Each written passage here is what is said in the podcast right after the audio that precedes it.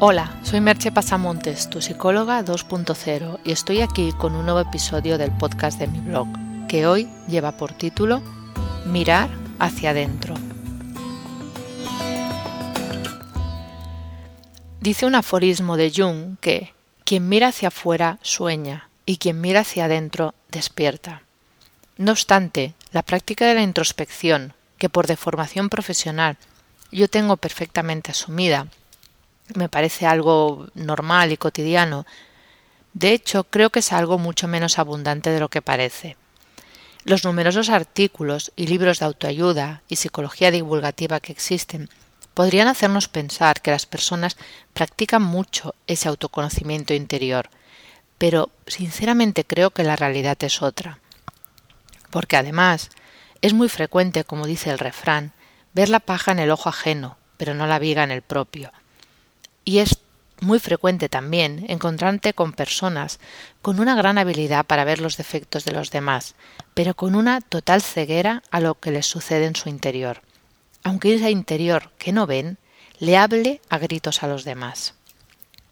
Muchas personas acuden a esas fuentes citadas, a los artículos o libros de autoayuda o de psicología divulgativa, porque sienten algún tipo de inquietud o incluso un malestar que les empuja a buscar respuestas, o en algunos casos porque les gustaría encontrar métodos o incluso menos que métodos recetarios para sentirse mejor. Y en algunas ocasiones eso puede funcionar. Lo malo es que los resultados no suelen ser duraderos, porque el único cambio que de verdad perdura es el que proviene de un verdadero autoconocimiento, de saber de verdad quién somos y cómo somos. Y desde ahí poder conocer cuáles son nuestras necesidades y nuestros deseos más profundos, esos que de hacerse realidad nos pueden llevar a un bienestar más duradero que el que provee un método en diez pasos, o en quince o en veinte. Como nos cuenta el filósofo Alain de Botton, la introspección es de gran valor para alcanzar la serenidad. Gracias a ella podemos averiguar qué cosas nos producen estrés del bueno y cómo cuando éste supera ciertos límites, se convierte en dañino. En dañino, perdón. Por todo ello, es obvio que necesitamos mirar hacia adentro, y esa no es una tarea fácil. Primero, de todo, lo primero, porque no estamos acostumbrados a ello. No nos han enseñado a pararnos a reflexionar sobre nosotros mismos. Nos enseñan miles de cosas en la escuela, pero es muy raro que nos enseñen a sentarnos y pensar sobre qué nos está pasando, sobre cómo nos sentimos. Y segundo, porque es muy frecuente, más de lo que nos creemos también, que muchas personas teman lo que pueden descubrir en su interior y hagan todo lo posible para evitar esos momentos, esos espacios en que podrían pararse a meditar sobre ellos mismos y conocerse un poco más. Lo he hablado alguna vez en algún otro podcast que por ejemplo, el hecho de no poder estar en una habitación en silencio, de necesitar siempre tener encendida la televisión o poner música o poner la radio o ponerse a hablar con alguien, es un modo de alejarnos de esa posibilidad de estar con nosotros mismos. Es lo que os estoy comentando. Muchas personas temen qué puedo encontrar si miro hacia adentro.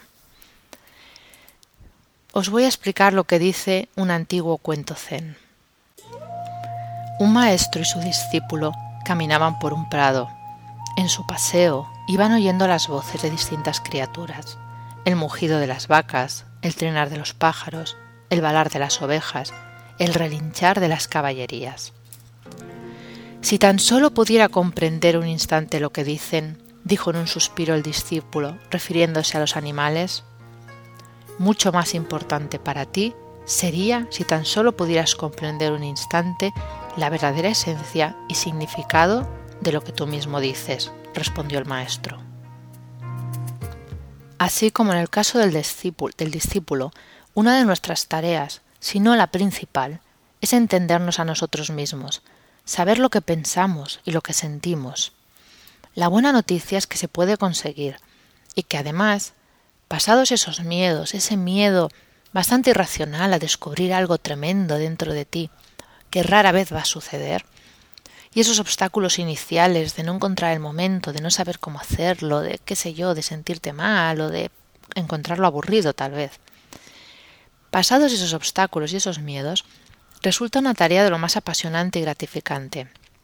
Conocerte te permite tomar mejores decisiones y, jugando un poco con la frase de Schopenhauer, jugar bien las cartas que el destino te da. Los métodos son variados.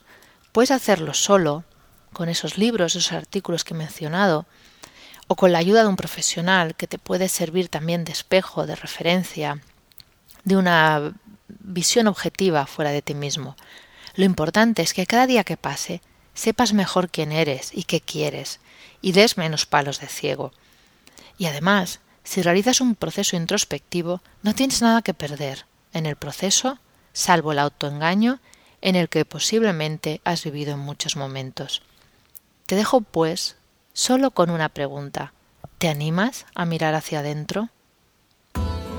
Si requieres de mi ayuda para tu vida personal o profesional, contacta conmigo por email en agendamerche.gmail.com o por teléfono en el 664-436-969.